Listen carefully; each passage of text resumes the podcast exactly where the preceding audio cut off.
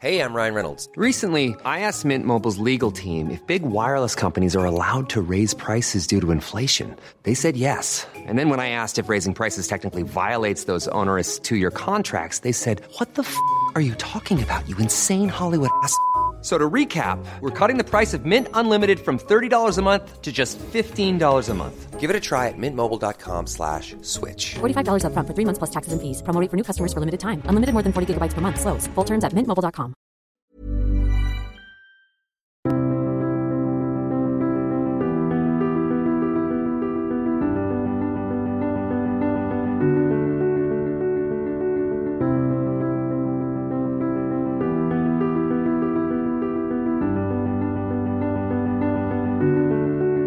Bienvenue pour une nouvelle émission de Conflit. Merci pour votre fidélité. Nous allons aborder cette semaine des questions de philosophie politique. C'est un sujet que nous aimons bien traiter à Conflit. Nous avons notamment consacré une émission à Descartes, euh, deux autres à Tocqueville. C'est important de comprendre le développement des idées parce que celles-ci ont des influences dans l'économie, dans les relations internationales et dans la diplomatie. Donc une émission consacrée à l'histoire des idées politiques et notamment à un concept important qui est celui de droit naturel. Pour en parler, je reçois Philippe Erlin. Bonjour. Bonjour. Merci d'avoir accepté notre invitation. Vous êtes euh, docteur en économie, économiste, essayiste. Vous avez publié plusieurs ouvrages, dont récemment Pouvoir d'achat, le grand mensonge, qui est paru chez Erol. Et vous venez de publier ce mois d'avril 2020 un autre ouvrage qui s'intitule La Renaissance de l'Occident, manifeste pour la restauration du droit naturel que l'on peut trouver chez, enfin, publié chez Bouquelis et que l'on trouve dans toutes les librairies et plateformes en ligne. Alors, le, titre La Renaissance de l'Occident est, un titre un peu large, mais en revanche, le sous-titre euh, manifeste pour la restauration du droit naturel est quelque chose de, beaucoup plus précis. Euh, commençons peut-être par cet élément-là. Qu'est-ce que c'est exactement que le, droit naturel? En quoi est-ce qu'il se distingue du droit positif? Et, comment, selon vous, c'est l'élément qui permettrait une renaissance de l'Occident? Oui, eh bien, alors je pars du, constat que le, champ politique actuel se divise entre, d'un côté, les progressistes, de l'autre côté, les conservateurs, et que ce, découpage, euh, en fait, euh, est accepté par tout le monde, aussi bien les progressistes que les conservateurs, aucun ne le remet en cause.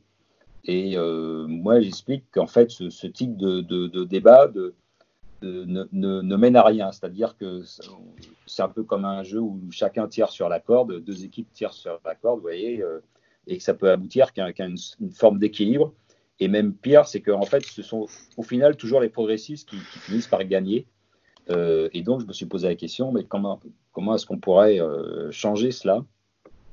Et en fait, l'idée, c'est de passer, on pourrait dire, de passer de deux dimensions à trois dimensions, c'est-à-dire de prendre de prendre de la hauteur par rapport à ces distinctions et d'introduire la notion de droit naturel. Alors le droit naturel, qu'est-ce que c'est? C'est euh, permettre, c'est tout ce qui permet de distinguer le bien du mal. Et dans, l'Occident, il y a deux histoires, deux traditions, deux histoires qui permettent, euh, deux modes de pensée qui permettent de, distinguer le bien euh, du mal. C'est la, la, philosophie, la philosophie rationaliste née à, Athènes, euh, et euh, la, religion, euh, le, christianisme, né à, Jérusalem. Donc ce sont deux modes de pensée différents qui ont certains points communs, mais aussi pas mal de, différences, et qui permettent de, distinguer le bien du mal. Et moi, donc, mon, l'idée, l'idée que je, défends dans le livre, c'est que ce droit naturel qui, est tombé en désuétude. Aujourd'hui, c'est même une notion qui paraît un peu ringarde, un peu oubliée moi je dis qu'elle est, qu'elle est plus jamais, il faut la remettre euh, d'actualité parce que c'est elle qui nous permet de sortir de ce combat euh, stérile entre progressistes et conservateurs. Alors vous commencez votre ouvrage par un chapitre consacré à Heidegger, qui est un philosophe allemand dont l'influence est extrêmement importante en Allemagne, mais également en Occident. On sait aussi qu'il y a une controverse sur Heidegger par rapport à, ses liens réels ou euh, supposés avec le, nazisme. Et, et vous expliquer que euh, Heidegger est un auteur qui a eu une influence euh, négative et, qui a euh, en plus contribué à infuser notamment la philosophie française qu'on appelle la, French Theory ensuite dans les années 1960 et qu'il faut en quelque sorte rompre avec la pensée d'Heidegger pour revenir au droit naturel. Oui, tout à fait. Alors moi je suis un grand lecteur de Heidegger et et admirateur encore maintenant pour un certain nombre d'analyses et de pages tout à fait captivantes qu'il a, qu'il a écrites. Hein. C'est, c'est incontestable. Mais il y a aussi un certain nombre de, de, réflexions que, qui ne me plaisaient pas, mais j'arrivais pas à, dire, à formuler, à expliciter pourquoi est-ce que sur certains textes, certaines analyses, j'étais pas d'accord, je ressentais une sorte de malaise. Bon. Et puis en, en 2014, il s'est produit un événement tout à fait que moi je considère comme déterminant dans, l'histoire de l'Occident, justement, c'est l'apparition de ces cahiers noirs. C'est-à-dire parce qu'il faut savoir que Heidegger, qui est décédé en 1976, a prévu lui-même l'apparition de toutes ses œuvres complètes. Et il a prévu l'agenda de toutes ses œuvres complètes et il a confié ça euh, à, des amis, enfin une structure qui est gérée par ses amis et par des amis et des proches et par son, fils. Euh, donc voilà. Et, et en, et en 2014, a commencé à apparaître une série de volumes, et là, c'est pas terminé, il en reste encore quelques-uns à sortir, euh, intitulés Cahiers noirs, et ça, c'est le nom qu'a Heidegger donne lui-même, qui, sont des cahiers qui ont été écrits tout au long de, sa vie euh, philosophique, de son œuvre, et, mais qui contiennent euh, un grand nombre de, paragraphes qui sont explicitement antisémite, hein, euh, je veux dire, qui, qui, recycle les, pires clichés de l'antisémitisme. Bon, et puis il n'y a pas que ça, il y a aussi tout un discours apocalyptique, euh, voilà, qui, donne une coloration tout à fait différente à l'œuvre euh, d'Heidegger. Et, et au moment où c'est sorti en 2014, ça a fait, un, ça a fait scandale en, Allemagne évidemment, puis ensuite en France, voilà. Et, et, et, donc, à partir de ces cahiers noirs, moi, je considère qu'on ne peut plus avoir le même jugement. C'est-à-dire que jusqu'au cahier noir, on pouvait, certains, beaucoup disaient, enfin, notamment en France, parce qu'il y a un clan avec des très puissants, disaient oui, bon, c'est vrai, euh, il a été un peu compagnon de route euh, du parti nazi, mais ça n'a pas duré longtemps. Et puis ensuite, il s'est un peu euh, reclus dans ses cours. Et voilà. Bon, alors, il y a un certain nombre d'auteurs qui avaient déjà montré que ce n'était pas tout à fait vrai mais on pouvait encore jouer sur l'ambiguïté, sur, sur euh, des, querelles, des pour, des contre, etc. À partir du moment où Heidegger lui-même, par-delà sa mort, fait paraître des textes qui sont explicitement antisémites, on peut plus, on peut plus se cacher derrière son petit doigt. Quoi. On peut plus dire, euh, voilà, c'était juste une incartade, voilà. Et donc ça, c'est pour ça, pour ça que moi, ça me semble vraiment fondamental, et c'est d'autant plus important que Heidegger est à la source de la philosophie moderne, de la philosophie d'après-guerre, l'existentialisme, euh, même si c'est pas lui qui a, créé le terme, et la déconstruction. Donc ça, j'explique dans le livre comment ces idées ont permis euh, l'émergence, la naissance de ces deux mouvements philosophiques qui, sont, qui, ont dominé euh, la philosophie et puis ensuite qui se retrouvent dans les, idées, les idées que partagent les, gens, les médias voilà, aujourd'hui. Alors justement, dans la, déconstruction, euh, ça a été illustré notamment par Jacques Derrida en, France. C'est intéressant comme mouvement intellectuel parce que c'est lié euh, à la philosophie française. Et ce sont des gens qui ensuite sont partis aux États-Unis, Michel Foucault, Jacques Derrida, euh, et qui ont importé ces idées, notamment dans les campus américains, ce qui a joué un rôle dans les mouvements de mai 68 et, au-delà. Tout à fait, tout à fait. Et j'explique aussi dans le livre, en, en m'appuyant notamment sur euh, le travail tout à fait remarquable qu'a fait Guillaume Fay dans Arendt et Heidegger, euh, que la personnalité fondamentale euh, qui a contribué à ériger la statue d'Heidegger, notamment aux États-Unis, c'est Anna Arendt. Ce qui peut sembler étonnant au premier abord parce qu'elle est juive. Elle a même, à un moment, au début des années 30, été arrêtée par la Gestapo et puis relâchée. Donc on pourra se dire, Comment est-ce possible que cette personne, qui, est connue pour une philosophie humaniste, a pu euh, propager euh, euh, la pensée d'Heidegger Bon, au-delà du fait qu'elle a été sa maîtresse, mais, ça, Guillaume Fay explique qu'il ne faut pas non plus s'apesantir là-dessus, parce qu'il faut, rester sur les textes. On parle de philosophie, donc restons sur les textes et pas sur la, la vie privée des gens. Anna Arendt a défendu l'œuvre de Heidegger. Alors évidemment, à, l'époque, les cahiers noirs n'étaient pas connus, mais, il y avait déjà des aspects très critiquables en, opposés à la tradition occidentale, à la philosophie occidentale, notamment à la philosophie rationaliste, au rationalisme de l'Occident, qui avait été fait par Heidegger et qui a été défendu par Anna Arendt. Et c'est elle qui l'a érigé en plus grand philosophe du XXe siècle. Euh, et, par rapport à son engagement nazi, euh, elle parle d'incartade, quoi. Genre, c'est pas très important. Elle, relie ça à Platon, qui avait lui aussi, euh, au cours de sa vie, s'était rapproché d'un tyran. Bon, elle dit voilà, tout ça, tout ça, c'est pas grave. La pensée est au-dessus de tout ça.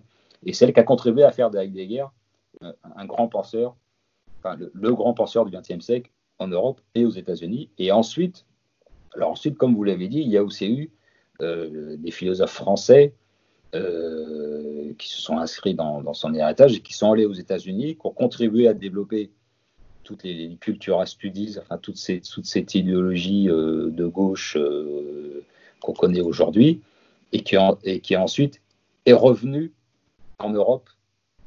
Donc c'est tout ce mouvement-là, toute cette histoire de la pensée que, je détaille dans le livre à partir de, Anna Arendt, Guillaume Fay, aussi Alan Bloom, qui, est un élève de Léo Strauss et qui a écrit un livre très important sur comment l'université américaine euh, a été euh, envahie par le gauchisme culturel. Voilà, donc j'explique toute cette histoire-là, parce que ça permet vraiment de comprendre notre monde aujourd'hui. C'est d'ailleurs curieux de voir Anna Arendt, qui est quand même celle qui a disséqué le totalitarisme, qui a mm. euh, écrit pour le présenter, pour le combattre, euh, et qui effectivement non seulement a vécu, mais en plus a défendu une personne euh, dont la, pensée est le véhicule de ces idées totalitaires. Mm. Tout à fait, tout à fait. Ça, c'est vraiment une analyse tout à fait intéressante que j'ai repris chez, chez Guillaume Fay. Mais bon, à partir, de sources écrites euh, qui, sont, incontestables, à partir de textes euh, qui montrent que, que Arendt a été complètement subjuguée par, par, par, Heidegger. Voilà, elle a contribué à faire, elle a contribué à faire de sa personne le, grand philosophe du XXe siècle. Lui-même aussi a été suffisamment subtil pour, pour le faire. une chose que je montre dans le livre, qui n'avait pas été noté par, par Guillaume Fay, euh, peut-être parce que c'est quelqu'un qui, est de gauche, mais, euh, euh, Heidegger, juste après la guerre, bon, il se rend compte que avec la, victoire de l'Union soviétique, des Alliés, puis la défaite du nazisme, il y a un mouvement intellectuel qui fait que tous les penseurs de droite, entre guillemets, sont disqualifiés et tous les penseurs pro-communistes sont, mis, en avant, ils sont dans le camp des vainqueurs.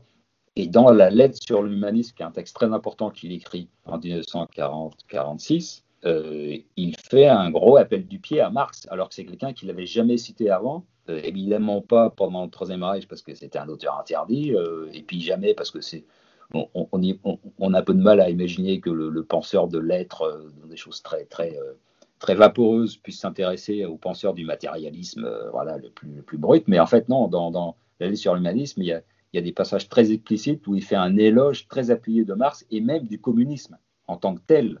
Et à l'époque, euh, l'Union soviétique est dirigée par Staline, hein, je le rappelle. Donc, euh, et il fait un gros appel du pied. Et ça, ça a été très intelligent, en fait, stratégiquement très intelligent, parce que ça a permis à Heidegger de se mettre dans le courant de la gauche intellectuelle. Et ça explique qu'aujourd'hui, des penseurs comme, euh, comme Sazov Zizek ou comme Alain Badiou citent Heidegger, autant que des auteurs de, droite comme Alain de Benoît ou autre. Vous voyez, c'est ça. Et, Heidegger a en fait très bien joué là-dessus, parce que ce qui fait qu'il est cité un peu partout maintenant. Donc lui aussi a contribué à ériger sa propre statue après, après, après la Deuxième Guerre. C'est peut-être aussi une forme d'opportunisme. Enfin, il a senti euh, à chaque fois où était le vent et il s'est mis euh, dans ce sens-là. Mm. Alors après euh, donc avoir évoqué Heidegger et puis euh, ces, ces, mouvements euh, des années 60, on peut aborder la, la situation actuelle. vous présentez deux menaces pour les mm. temps à venir l'islamisme d'une part, l'écologisme d'autre part, et euh, évidemment les noms euh, des termes sont importants, il s'agit bien de l'islamisme et non pas de l'islam, et de l'écologisme mm. et non pas de l'écologie, ce sont des formes dévoyées des uns et des autres. Mm. commençons peut-être par l'écologisme, parce que c'est un, un, élément qui est de plus en plus prégnant. Euh, et surtout, ce qui est euh, impressionnant, c'est la, la, difficulté de, de penser. Euh, il y a la, la volonté de, de, faire peur et, et d'annihiler euh, toute forme de pensée, toute forme de réflexion, avec des sortes d'impératifs catégoriques où on, on, doit penser de telle manière, où on doit approuver telle ou telle chose. et finalement, le, le, débat scientifique, et même la contradiction scientifique, devient de plus en plus difficile dans le domaine de l'écologie, de l'agriculture ou de la gestion des espaces naturels. Tout à fait. Dans, dans, pour revenir juste à Heidegger, je, je, détaille un peu sa philosophie pour montrer en quoi elle, elle réactive, euh, elle permet de réactiver des discours idéologiques comme celui de l'islamisme ou de l'écologisme, euh, notamment la mise en avant, enfin la, critique du rationalisme euh, et la mise en avant de le discours apocalyptique aussi. Ça, ça, ça c'est quelque chose qui doit tout de suite euh, allumer un voyant rouge quand, quand quelqu'un ou une idéologie invoque un discours apocalyptique, il faut, un peu se méfier. Et, et l'écologisme, là, on est en plein dedans, surtout, Jacques, sur l'écologie, je parle surtout de ce qu'on appelle le réchauffement climatique anthropique, euh, auquel, euh, enfin, je ne vais pas dire j'y crois pas, mais je vais dire, il n'y a aucune preuve scientifique que ça existe. Il n'y a que des modèles du GIEC qui nous expliquent que euh, le réchauffement va se produire et que ce sera une catastrophe. Mais enfin, ces modèles du GIEC qui se trompent depuis, depuis 20 ans. Donc, euh, bon. Et, je m'appuie notamment sur le livre de. Sur, sur, différentes études qui montrent qu'il n'y a pas du tout de consensus scientifique sur le réchauffement climatique anthropique, mais que c'est utilisé comme un discours apocalyptique pour soumettre euh, la société, pour combattre le capitalisme et le libéralisme. Hein, ça et on voit que les écologistes un peu c'est un peu les pastèques, hein, c'est-à-dire c'est vert à l'extérieur et rouge à l'intérieur. Et donc je montre que ça constitue vraiment une menace. Euh, et, et, et, je, et je cite au passage un certain nombre d'historiens comme Timothy Snyder qui, qui, explique que la guerre à l'est d'Adolf Hitler, la conquête à l'est d'Adolf Hitler, c'était une sorte de il, utilise le terme de panique écologique, c'est-à-dire que les, les, terres euh, agricoles allemandes ne suffisaient pas à nourrir tout le monde et qu'il fallait absolument euh, envahir euh, l'Union soviétique pour permettre aux Allemands de ne pas mourir de faim. Et il y a une panique écologique euh, que l'on retrouve euh, chez les écologistes eux-mêmes euh, qui est exploitée. Voilà. Donc je montre ces, ces, ces filiations, voilà, pour montrer le, danger que représente ce type de discours, parce que le discours qui, nous demande une décroissance, qui nous demande de lutter contre le CO2, c'est un discours de, de, un discours de décroissance, un discours absolument effrayant, quoi. Voilà, et j'en montre tous les dangers. C'est exactement un discours apocalyptique parce qu'on dit toujours est-ce qu'un nouvel Hitler pourrait y arriver euh, Évidemment, il n'y aura pas une résurgence de, de, nazis avec la croix gammée parce que c'est trop simpliste. Ce discours est une mute. Ce que j'explique, c'est que euh, il y a une mutation de la menace. Voilà. Mais quand on regarde un peu les choses en profondeur, on se rend compte qu'il y a des permanences dans l'histoire, et ces permanences-là, elles peuvent représenter un danger. Donc il faut aussi lever le voile et, euh, sur, sur, ça, sur ça, et c'est ce que j'ai fait dans, à propos de l'écologisme. Voilà. Il y avait notamment chez les nazis la, la volonté de, de, purifier euh, les forêts allemandes en, en ne gardant que les essences d'origine et en supprimant toute essence d'arbres qui euh, n'avait pas été décrétée comme allemande, ce qui d'ailleurs en termes de d'aménagement du territoire n'a aucun sens puisque euh, la plupart des espèces euh, végétales que nous avons en Europe sont soit d'Amérique latine, soit sont arrivées là par croisement ou par euh, modification génétique. Ouais. Et, et, alors vous avez bien dit le, la, la, notion d'apocalypse et puis cette notion de décroissance aussi qui est un, un rejet complet du, du progrès, des évolutions scientifiques. Euh, D'ailleurs, on pourra d'ailleurs y revenir en, en fin d'émission, mais enfin la, la, décroissance, on va la subir de plein fouet euh, dans les mois qui viennent avec la crise du, du coronavirus, et on va se rendre compte que ce n'est pas forcément euh, extrêmement oui. positif. en effet, en effet oui. D'ailleurs, ce qui est assez intéressant, c'est de voir que sur ces aspects-là, il y a des accointances intellectuelles entre euh, pensée nazie et, et pensée communiste que Heidegger, lui aussi d'ailleurs, avait, relié, euh, comme vous l'avez expliqué. Oui, tout à fait. Euh, en, fait, le point de vue droite-gauche nous, égare complètement parce qu'on dit euh, les nazis c'est l'extrême droite et puis euh, le communisme c'est l'extrême gauche. En fait, non, il n'y a pas. Dans les, je m'attache à montrer les, profondes ressemblances et les, points communs entre, entre ces idéologies. Et il n'y a pas d'un côté une droite, une extrême droite une extrême gauche. Il y a d'un côté des gens qui s'opposent à ce que j'appelle la tradition humaniste occidentale, c'est-à-dire euh, le, respect de l'individu, euh, le, rationalisme, euh, la, liberté d'expression, enfin voilà, tout, ce qui fait l'essence et la qualité de, de, l'Occident et, de cette production intellectuelle, je veux dire. Et puis il y a en face ces gens qui défendent l'humanisme. Voilà, c'est le, combat, il est là. Il y a, le combat, le combat il est de cette nature-là. Et, je m'attache à montrer les, les, points de ressemblance entre le communisme et le nazisme. Euh, le communiste, lui, comme il était vainqueur en, 1945, il a pas eu besoin de, muter, on va dire, alors que le nazisme, lui, faisait partie des, vaincus, évidemment. Donc, il a muté sous une forme, euh, sous, l'influence des Heidegger, qui a en quelque sorte voulu prolonger et continuer le message euh, hitlérien. Il, a, réussi à le faire muter pour inséminer la, gauche et l'extrême gauche.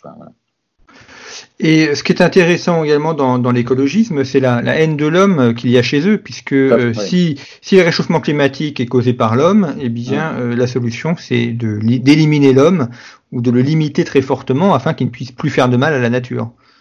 Oui, tout à fait. Et ça, on retrouve un certain nombre de, de pensées, euh, de pensées extrémistes qui font de l'homme, qui font de l'homme l'élément à supprimer. Voilà. Donc c'est une pensée vraiment une, pensée apocalyptique, euh, mais, mais, mais dont je, sais plusieurs choses. Je m'appelle aussi sur un livre que je trouvais intéressant, La philosophie devenue folle de Brostein, et qui reprend un certain nombre de, de, déclarations de penseurs de l'extrême gauche d'aujourd'hui, et, et, qui montre la filiation avec, euh, avec cette pensée-là qui vient de commence chez Heidegger. voilà. Donc, euh, et c'est important de comprendre d'où viennent toutes ces pensées néfastes aujourd'hui.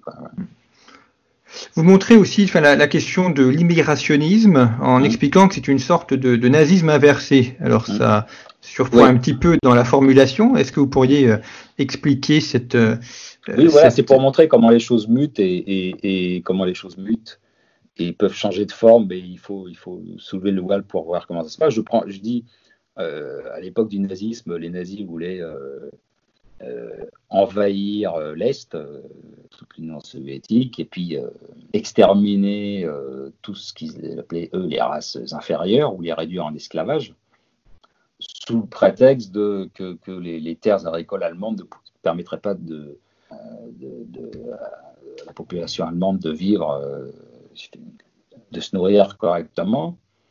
Et 70 ans plus tard, on voit quoi? On voit Merkel qui décide euh, de faire venir des, réfugiés sur le sol allemand, c'est-à-dire sur le sol allemand, au prétexte du vieillissement de la population. Et en fait, on a euh, la situation est exactement l'inverse en quelque sorte. C'est un peu comme le positif et le négatif d'une photographie. On a exactement la situation inverse, mais le, raisonnement le raisonnement de base est toujours sur une base, une base raciale, c'est-à-dire qu'on considère que les, gens qui, viennent de l'extérieur euh, sont différents de nous, mais peuvent apporter. Alors, dans un cas, il faut les détruire, dans, un autre cas, ils vont nous apporter euh, des choses euh, grâce à la diversité, au multiculturalisme. Mais c'est l'inverse. C'est exactement la situation inverse à 70 ans de distance. donc, c'est ça que j'ai voulu montrer avec cette expression de nazisme inversé. Et c'est ceux aussi des, discours, des paroles qu'on retrouve chez un certain nombre de leaders d'extrême gauche qui euh, qui désignent l'homme blanc comme l'ennemi. Voilà, c'est-à-dire que on passe, on passe du, nazisme qui, situait l'homme blanc au sommet de la hiérarchie et qui devait détruire et écraser tous les autres, à, des théories qui font exactement l'inverse, qui mettent l'homme blanc tout en bas de la hiérarchie et qui doit lui être écrasé. Mais en fait, dans, les deux cas, on a affaire à des raisonnements racialistes euh, d'un côté les nazis, de l'autre côté les, indigénistes. Mais euh, voilà, et dans les deux cas, ça conduit à des.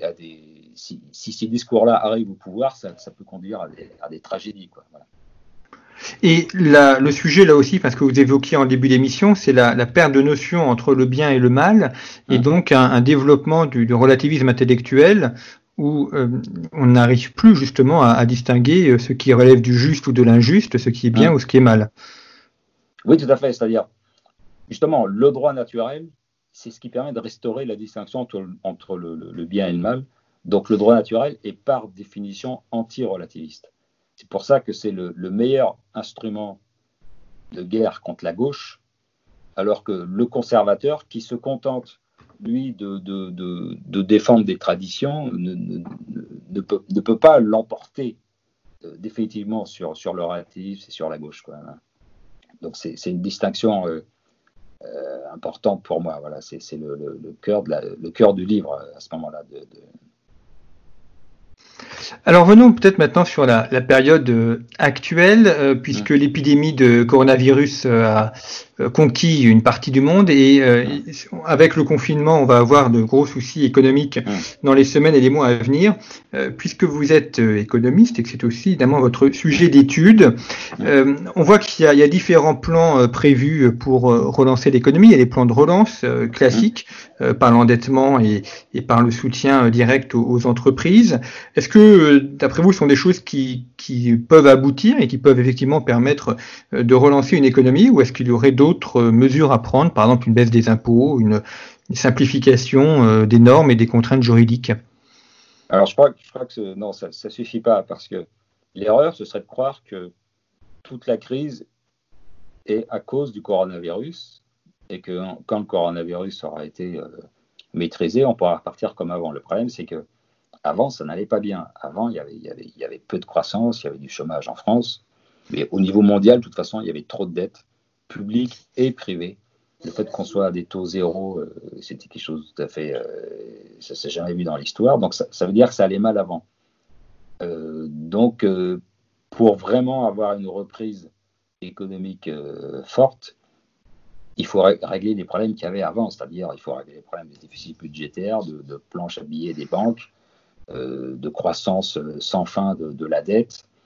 Donc c'est à ce niveau-là qu'il faut agir. Voilà. Et, pour la France en particulier, moi je dirais qu'il faut, euh, il faut, il faut enfin s'attaquer au déficit budgétaire, à l'équilibre des comptes. Enfin voilà, si on se contente simplement de faire de la planche à billets, ce qui malheureusement, on est malheureusement parti pour ça, je crains qu'on soit parti pour plusieurs années de crise. C'est-à-dire que Maire dit, fait, fait, justement remarquer que la crise que l'on vit est la plus forte depuis la crise de 29.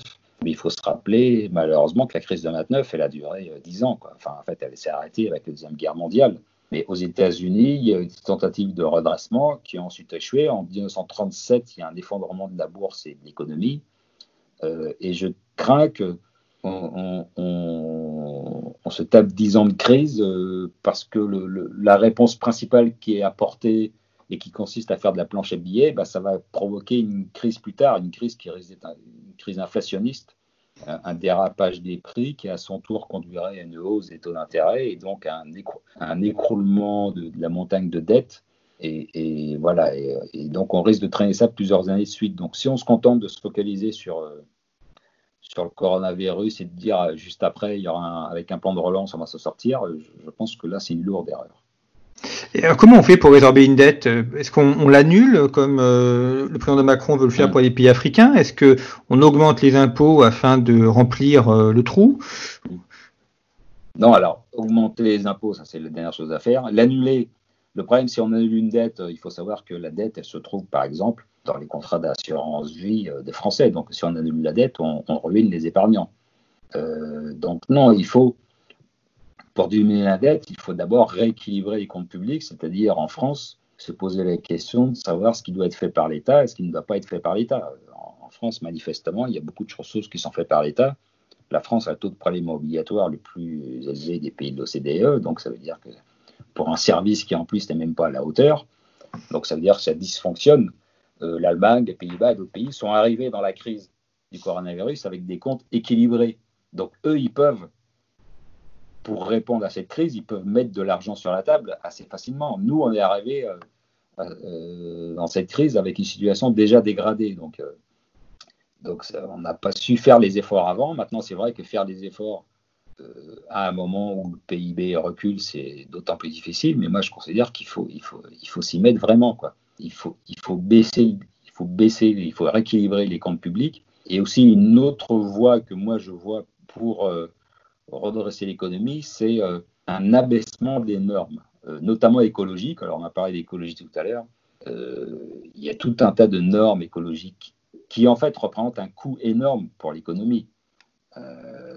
tout, le secteur, toutes les subventions qu'on verse à l'éolien, ce sont des milliards, des milliards d'euros par an. Quoi. Donc ça, c'est de l'argent dont, on aurait bien besoin pour euh, reverser l'économie. Donc, euh, justement, euh, c'est la crise, c'est le moment de prendre des décisions urgentes. Stoppons tout de suite tous les programmes éoliens, éoliens offshore qui coûtent, des fortunes, des dizaines de milliards, l'éolien terrestre, le, solaire, toutes les subventions aux voitures électriques, alors que de toute façon, ça ne peut pas remplacer le, moteur thermique. Et, donc voilà, faisons, prenons une décision cruciale maintenant dans ce domaine-là, de façon à abaisser les normes et donc à abaisser les coûts de production, de façon à faciliter la reprise économique. Il y a un autre sujet qui est évoqué euh, pendant cette crise, c'est la question de la relocalisation. On s'est rendu compte qu'il y avait un grand nombre de produits euh, pharmaceutiques et médicamenteux qui étaient fabriqués en Asie. Euh, s'il y a eu des localisations, c'est qu'il y a aussi des raisons. C'est pas aussi simple que ça de faire de la, de la relocalisation. Il ne s'agit pas de le dire pour le faire. Est-ce que c'est possible de relocaliser ce genre d'activité en France? Et si oui, sous quelles conditions? Qu'est-ce qu'il faudrait faire pour qu'il y ait cette relocalisation? Pour moi, la relocalisation, ça ne doit pas se faire dans une optique protectionniste euh, parce que je ne pense pas que ce soit viable à, long terme. Euh, si l'industrie a quitté la France, c'est parce que euh, la France a les impôts sur la production les plus élevés et puis un niveau d'impôt, comme j'ai dit, le taux de prélèvement obligatoire le plus élevé des pays de l'OCDE. Donc on, on, fait tout pour décourager les entreprises de produire en France et en plus, on rajoute à ça les normes et la bureaucratie française. Bon, il ne faut pas s'étonner que l'industrie s'en aille. Et je pense que c'est là-dessus qu'il faut agir pour faire revenir l'industrie. Voilà, maintenant, ça. Euh, je ne suis pas un libéral euh, niais, je vais dire. Il, y a aussi, euh, il faut aussi que l'État ait une vision industrielle, c'est-à-dire qu'il puisse être capable de protéger un certain nombre de secteurs en, interdisant les OPA ou les rachats. Euh, par exemple, Alstom, on n'aurait jamais dû le, laisser partir. Bon, il y a aussi une dimension de, l'État, parce que l'État a une vision géopolitique des choses qui, que ne peut pas avoir une entreprise ou même une, multinationale. Donc l'État a un rôle à jouer. Mais il ne faut pas tout faire reposer sur l'État, sur une vision étatique ou colbertiste. Pour moi, c'est il faut d'abord réaliser un effort sur la baisse des impôts qui pèsent sur l'entreprise et euh, le poids des normes excessifs. On a aussi une crise qui est assez originale, c'est qu'elle n'est pas due à une destruction d'appareils productifs, comme euh, mhm. l'a été avec la Première et la Deuxième Guerre mondiale. Euh, c'est pas non plus dû à une faillite euh, des banques euh, du système financier comme en 2008. C'est une crise qui est due au fait que on a empêché les gens d'échanger, de circuler, et donc l'appareil économique s'est d'un coup arrêté. Oui, oui. Alors ça, c'est tout à fait nouveau dans dans, dans, dans l'histoire, mais mais mais je veux dire, si ce type d'événement s'était produit euh, à l'époque des 30 Glorieuses, à l'époque où on avait 5% de croissance et euh, un budget équilibré et quasiment pas de dette publique, bah, on aurait pu se redresser très, assez facilement, assez rapidement. Le, problème, c'est que le coronavirus, il, il faut pas. Pour moi, c'est un déclencheur. Et s'il y avait peu le coronavirus, il y aurait eu autre chose qui aurait fait sauter le système.